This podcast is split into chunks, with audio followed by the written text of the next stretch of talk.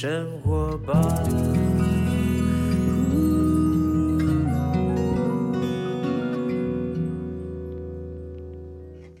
时间下午两点多，欢迎来到幸福生活吧！我是空中的 bartender 小马倪子君。今天今天很开心，为什么呢？因为我本身因为工作的关系，曾经呢，我从来没有想过。我小时候有想过当导游啦，有啦。我那时候报考科系的观光科。如果没有想要当导游，我干嘛去报这个科系呢？因为小时候跟妈妈出国就觉得，哇，你看那个导游多好哦，这个呢可以的，不用钱出国。还可以赚钱。然后最后呢，还受到每一个人拥戴他，还要跟他拍照，还塞红包给他。我说这种工作太好，我要当导游啊！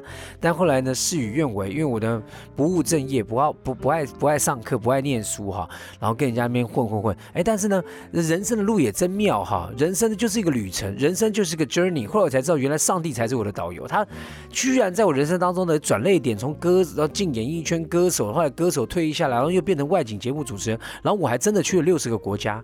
我还比很多的呃旅行社的导游去过的国家还要多，而且我去的地方还是人烟罕至，人烟罕至，非常困难，不是一个观光景点哈，是真的深入到别人的人文化里面去感受当地人的生活。但是越走出去，越觉得自己小；越走出去，越觉得世界虽然大，但是世界也真的不大，因为呢，好像文化当中有莫名其妙的一些连结。人与人之间的那个那个，你看五大洲啊、七大洋什么的，但是呢，它总会有一些文化、饮食呢各方面的影响的连接。到现在你看，那现在你看已经是 Internet 时代，网络时代，都所有东西打开啊，所有东西资讯已经完全透明的，你要到哪里去要看什么都非常清楚。今天很开心，要访问到一个作家，本身也是个导游，而且呢，他出了一本书《导游爸爸的露营车之旅》啊。今天好好来跟大家聊一下，待会请他到节目当中来啊。但是呢，跟大家讲一下，有一些呢是安全呃这个口播哈新闻，跟大家讲一下，快快乐乐的出门，平平安安回家嘛，是我们常常听见的，对不对？同时也是非常重要的一句话啦。那么根据统计啊，在马路上的交通事故有将近六成呢，都是发生在路口哦。而且近年来呢，在路口发生交通意外的死伤人数呢，一直居高不下。为了让大家呢，可以拥有正确的交通观念，懂得保护自己，也保障他人的安全，交通部将在十月呢，将十月哈。每一年的十月定为交通安全月，以路口安全为主题，希望培养驾驶人在道路上的礼让文化，以及年轻机车族群呢和高龄者之间呢交通安全的观念。那么台北市台北市政府呢，也在这边温馨提醒各位的汽机车驾驶人，在行进路口的时候呢，务必减速慢行，随时呢左右摆头查看哈，确认左右方、后方呢是否有人车。如果遇到行人呢，要记得礼让哦。而且行人呢，呃，请大家依照规定啊，必须走行人穿越道。不过啊，不只是在十月交通安全月，呃，才要好好遵守交通安交通规则啊，基本上啊。每个月都要遵守，好不好？请大家呢特别注意一下哈。希望大家呢快快乐乐出门，平平安安回家。待会回来访问我们今天的受访来宾黄博正，Ladies and Gentlemen，让我们一起来欢迎这位出新书的导游爸爸的露营车之旅黄博正。Hello，小马哥，好，各位听众，大家好。博正，博正，我要跟你讲日文吗？都可以啊。因为为什么博正是从小在日本长大的？对我从五岁一直到十六岁都在日本长大，所以日文其实算是我的母语。哦，真的？中文是回来才学，所以我到现在 b b m o f o 我讲不清楚。哦，真的？哦，所以你你你，那你太太，你太太是日本人吗？她台湾人，可是她又去美国念那个学校。对。然后呢，你们在哪认识的？我们有在山里面认识。啊？在山里面的恋爱，对，哪一座山那么厉害？就玉山，玉山，那这是也是出去旅游。诶，我学生时代要赚钱啊，因为我爸妈没有给我很多钱，所以我想要带就赚一点生活费，我就去打工去带玉山的团。那个时候的客人，可是那时候没有认识。结束之后，大概过了三年后吧，突然有一天下大雨，然后我平常都骑脚踏车去学校，可是那一天就因为下大雨，我去搭了捷运，就在捷运上面碰到，就因为这样子，我们还认出来。我不认得他，可是通常客人会认得我们。哎，你讲话有原住民的腔调，哎，客人都跟我这样子讲说，呃，不是你好像那个原住民。对你，你有你有原住民血统吗？没有， 完全没有那。是因为你日文的关系，影响到你中文有原住民的感觉。对，啊而且我そうですね。呃，博正刚刚讲话，我还真的因为他戴口罩嘛，黑黑的，要看着有黑有黑的，我也真的觉得他有原住民血统啊。But anyway 呢，今天呢，他带来这本书呢是 导游爸爸的露营车之旅啊，怎么会有这个念头出一本书呢？其实当初没有想要出这一本书，也是一切都是因缘巧合。因为我本来是当导游，然后后来因为这一波疫情，所有的导游其实有点像失业一样。是这个是第第一个哈，对不对？不是导游，然后游游览车业者其实也都是一样，大哇家都很辛苦是旅游业，其实冲击最大的。是旅游业哈。我们现在飞机又不能飞，所以其实很多导游失业的时候，我们都关在家里，也不知道干嘛，因为我们平常都是喜欢在外面对，啊，我每次都跑外面，然后在家里也不知道干嘛，所以其实那一阵子回想起来，我太太跟我讲说，我跟忧郁症没什么两样，就整天懒在家里，然后也不去找朋友。啊、你没那个时候也没有办法去想说，我这个时候要该找什么工作。我们也不知道到底会多久。我想说，跟 SARS 一样，可能半年就会好，可是半年也不会好，一年也不会好。其实我在家已经关了快一年了，啊，整个快要疯掉，跟自闭症没有什么两样。你们有几个小孩？我们家现在三个小孩，哦，那压力很大哎。压力很大，然后而且导游是没有出去就没有收入，所以你的压力会非常的大，而且又有房贷压力等等。所以当初我们全家都没有收入了，所以我就跟我太太讲说，不然我们来交换一下角色好了。是你去上上班，然后认识一下新的朋友，看看外面的世界。那我在家里，让我去陪一下小孩子，然后让我体验一下当妈妈是什么感觉。可是真的在家里，你会体会到说，妈妈真的是不容易。当然啦、你知道光光陪小孩子、带小孩子、拉拉那哦，这样带小孩子真的是很痛苦的一件事情。我觉得呃女人真伟大哈。真的你会懂得为什么大家都想要去上班，就是家里比上班都还要辛苦。真的真的好，我们待会呢，我们先听一首歌，我们待会还要慢慢来跟这个博正哈，黄博正他本身是导游，那么在于疫情的当中呢，他的行业呢受到很大的冲击，但在如何在行业当中，他看到另外一道曙光呢，是他的可以陪伴他的家人哈。疫情改变了剧情啊，你的行业受到冲击，那你刚刚前面呢，我们就不多做赘述了哈，至少现在家庭稳定，但这个这个过程当中，你如何呢？后来从本来已经快忧郁症了。然后呢，居然就带孩子去体验呃这个新的不同的生活，买了个露营车，到处去露营啊啊！这是怎么样开始一个起心动念？其实当初我在当导游时候，每一个礼拜都要去日本，所以其实我之前我就算过，我一年有两百五十天都在日本上班，所以我其实小朋友从出生到他们现在长大的童年，我完全都错过了。你你对日本来讲，你应该比对台湾熟吧？真的，日本比我在台，呃日本对跟台湾比起来，其实日本真的我比在台湾还在熟很多。OK，所以你那时候带台湾团在日本。对 OK 跟走跟照咖没什么两样。OK OK OK，然后呢，后来那是因为疫情关系回到台湾的吗？呃，因为疫情在台湾的时间就变比较久，是是是是，然后就也没有团可出了，到后来根本不能出了。对啊，所以在家里就整天看小孩子在干嘛，所以你但是这样子你会你小孩子多大？现在有最小的是三岁，然后最大的是十岁，然后再来是八岁。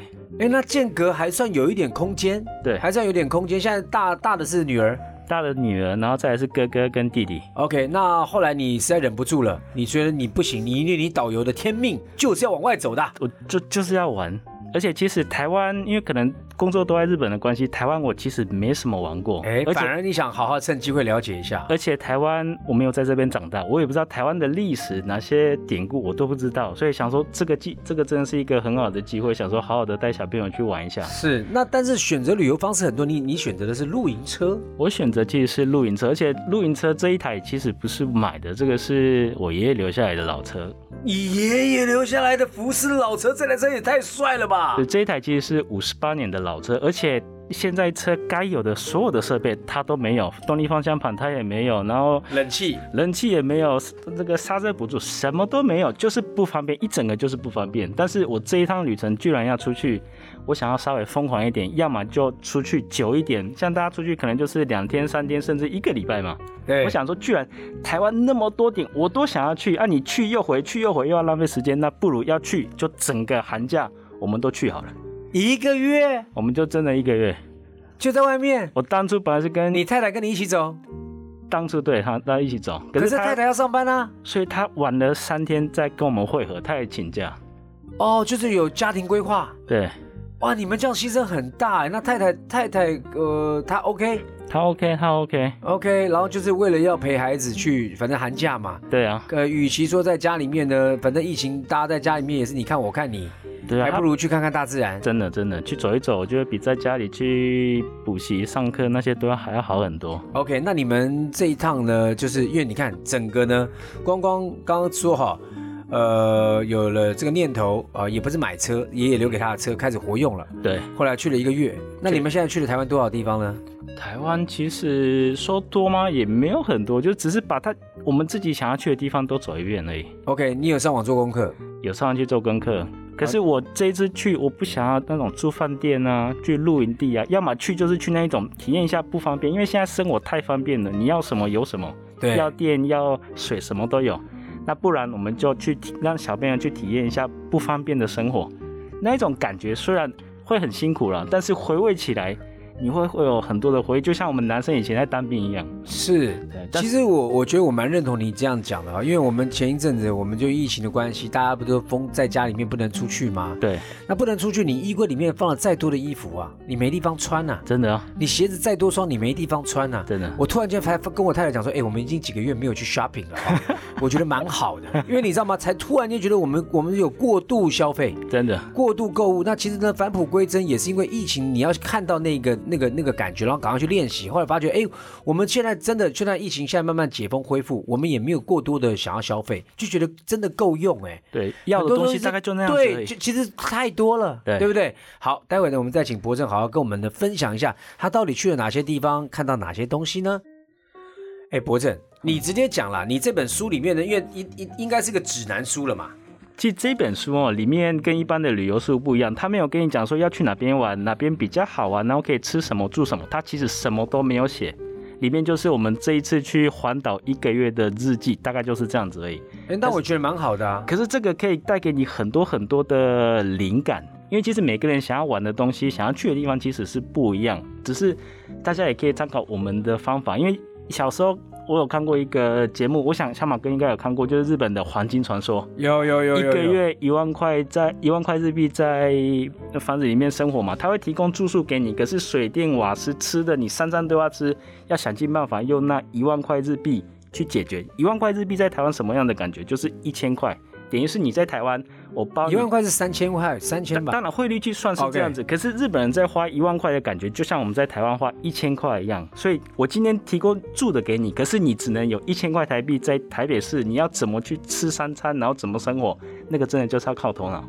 所以我这次去想说，那我们居然有车子油费，我一定得花嘛，那个我没办法省，但是我吃住还有玩的所有的费用，可不可以用一万块台币来试看看？玩的话尽量免费，玩大自然所以嘛。玩就是其实玩大自然最好，因为大自然你可以去运动，可以去爬山，可以去泡野溪温泉，而且我们这一次不住饭店嘛，可是你又要洗澡怎么办？那就去找野溪温泉。你知道台湾有多少野溪温泉吗？一百四十五处哎、哇，我去过立松温泉，立松我们本来要爬下去好辛苦啊。我们本来要去，可是最近因为疫情，大家都挤到那边去，所以我们就去另外一个地方去。可 OK，可是那一种免费的东西，你你要流汗走到那边去，而且很流过过瘾啊真的很过瘾。啊，那太太，哎，我觉得你太太很爱你耶。一般女生不喜欢这样野营的，对，一般一般都不太喜欢。一般女生喜欢这样的，像我像，对不起啊，太太，我我老婆就说可以啊，你要露营可以啊，那帐篷里面要有厕所，对，很多都是这样子。不然我不要去，帐篷里面有冷气，不然我不要去。不过还好，我跟我老婆她就是爬山认识，她比较能认同这一点。是 outdoor，你们是属于 outdoor 对，我们比较像户外派这样子。是，所以呢，那小孩子呢，小孩子体力上都能负荷。他们都还不错，其实小朋友比我们想象中他们体力都要好很多。OK，那一一下子本来是呃在在都市里面啊吃饭啊什么都很方便，但现在呢开始爸爸要体验大自然的，有些吃啊说是住啊开始不方便，小孩子有没有什么反弹反弹？他们其实都还好，反弹也没有用啊，就是只能我也其实我没有跟他讲说我要去哪里，然后什么时候回家，然后我都没有跟他讲，所以他们也只能跟着我。就是跟着爸爸了，对啊，所以下一个景点会不会有抱怨？不会，他们只会觉得不够玩而已。啊真的哦玩不够，玩不够。哎、我觉得呢，刚刚听伯正这样，虽然轻描淡写带过哈，他是说这本书里面，如果你要看什么导览，这个这个导览啊，什么指南啊，或者干嘛，那你就要失望，因为里面没有。对但是呢，他可以告诉你一个心灵里面的钥匙，可以打开来，就你怎么用那个心境，你真的在最没有的状况之下呢，你如何制造还是一样可以生活？所以我觉得呢，你现在应该是忧虑更小了吧？嗯，是还是会偶尔会忧虑一下，但是我觉得你已经尝试过这样的生活，我觉得忧虑应该是降低很多啊，其实有走出去外面，你就觉得心情会好很多。对不对？好，我觉得这本书呢，大家真的可以来好好的阅读一下哈。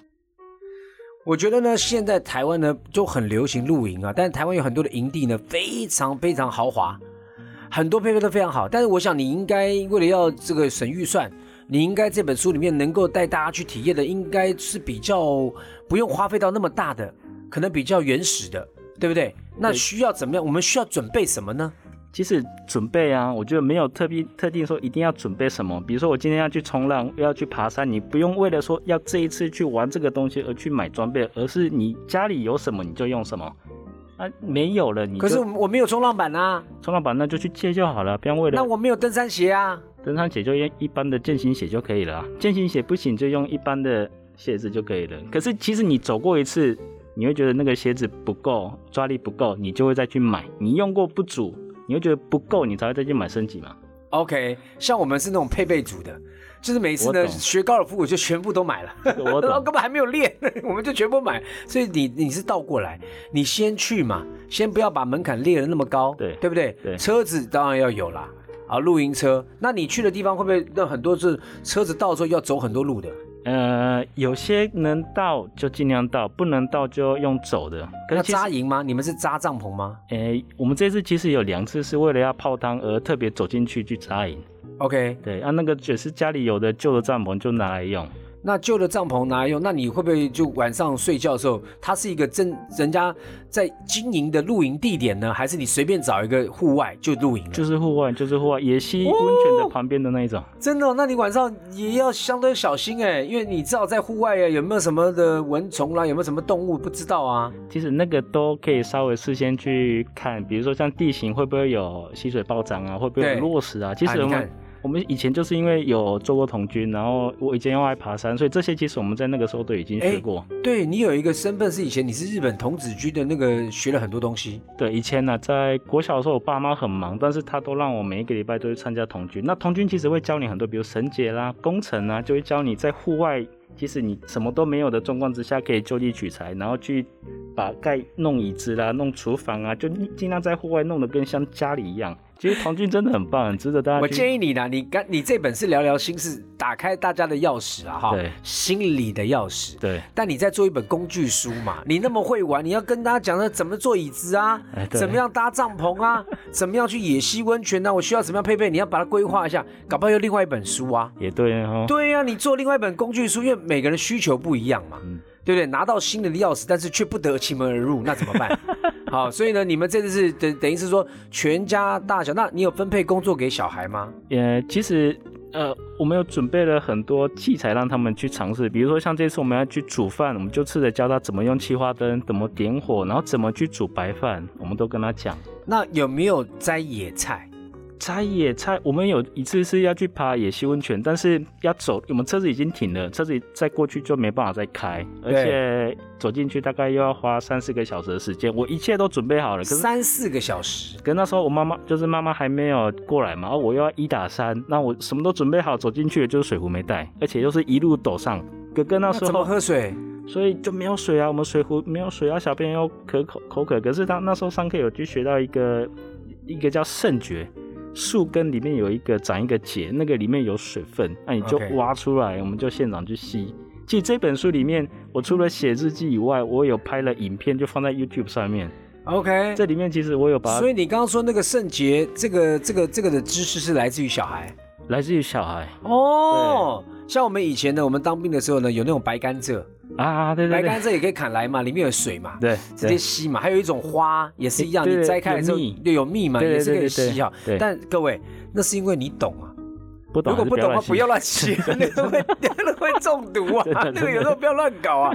所以呢，野外求生的知知识还是相对的重要，真的这个对不对？那有有？没有遇到什么惊险的这一次的旅程？这一次的惊险大概就是车子坏掉而已，在 真的真的真的，天哪！哎，五十八年的老车真的会坏啊！那坏掉怎么办呢？坏掉在山里面就怎么发就是发不动，而且结果呢，那个你知道整个整个月花了一万块嘛，对不对？就修车花了五万，没，然后说好担心哦，而且怎么发也发不动，然后怎么充电也充不下去。那怎么办？后来就开始求救啊，问看看大家，因为那时候还有网络，就问看看大家有没有什么建议啊。其实就是我们这次因为为了要去泡野溪温泉，走了很多的林道，然后林道就是很多那种灰尘把整个空气滤净器整个堵住了，那引擎吸不到火。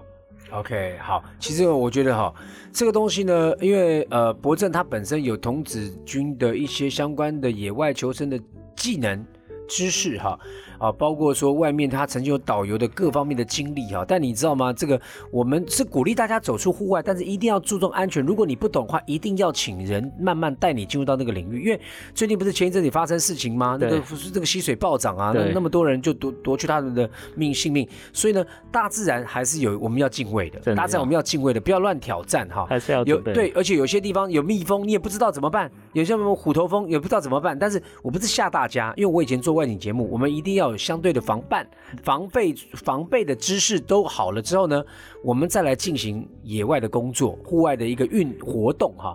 那你刚刚听的还好哇，真的是你们运气很好，顶多是车抛锚。对，那小孩子一一路这个一个月当中都没有就离完全离开城市，都没都完全离开。哇，那我想请问一下，他们现在回来了，对不对？爸爸也出书了，他们寒假过后之后，再跟他们同学分享这一段这个月跟你的相处，他们有没有日记写给他们同学？他们很羡慕。他们其实有在学，现在书出来，他们就整天在学校里面就在那边发给同学，在那边翻来翻去，翻来翻去这样子。可是当初其实写这一本书，是因为灵感是来自于他们的日记，因为他们日记那时候没办法写文字嘛，他们就用画画的。可是其实发生太多有趣的故事，所以我就把它写成日记这样子，OK，所以你以前跟孩子的关系就很这么亲密吗？没有那么亲密，而且跟我太太其实也没有像现在这么的亲密。而且那时候他都那时候是因为忙于工作，是不是？对，而且他觉得你整天下班就是整天在那边搞那一台车坏了，整天在那边修，他也觉得我干嘛要开这种车啊？可是这一趟回来，我觉得整个家里的感情变得更加的团固。我觉得有时候要经历一些磨难哈，经历一些环境，呃，同甘共共苦嘛。苦对那你经过共苦的这一段的时候，同甘就容易些了。真的，真的，而且孩子呢，我们不要想说孩子呢可能这个适应不良，我们有时候有一种担心，叫做爸爸妈妈担心。其实 孩子根本没有这样的，对，孩子根本没有这样，小孩子就玩嘛，对对不对？他哪没有一定要去迪士尼迪士尼乐园呐、真的，在外面看到一只看到一只土拨鼠，他都觉得比米老鼠好啊，对不对？他会觉得说接近大自然是对他有益处的哈。但是相对呢，你的配备基本的基本的求救哦，基本上你的救援还是要有。还是要有，的你不然说中间你都没有办法。那像刚刚提到说，很多时候是断联，就是没有收讯，那怎么办？没有断联就只能自求多福。可是我们出发前其实有做足非常多的准备，那个准备功课功课都做足了，而且车子坏了，所有的器具我们也都准备好了。你们这次有借住人家名借住人家的房子吗？呃，有，其实就是，其实虽然是省钱之旅，但是也是厚脸皮之旅，就是看朋友家在哪边，就去住朋友家这样子。所以其实一万块可以解决，也是因为有很多朋友的帮助。哎，在家靠父母，出出外靠朋友，偶尔而偶尔我们靠靠朋友，我们也会成为被别人靠的那个朋友。真的，真的，互相嘛，对不对？好，反正呢，导游爸爸的露营车之旅，我认为他本来不是作家，就是个导游，然后出了一本书，是因为他来自于他生活当中真实遇到的经历，他真实遇到的这样的疫情的困境，相信很多的人呢都遇到了，但是他走出来了，他走出去了，所以呢，如果听众朋友呢，你可以借由这本书，也许呢。也可以帮助你在这么困难的环境当中呢，你的心灵可以走出去，好不好？祝伯伯在这本新书大卖哦，谢谢你来我们节目当中。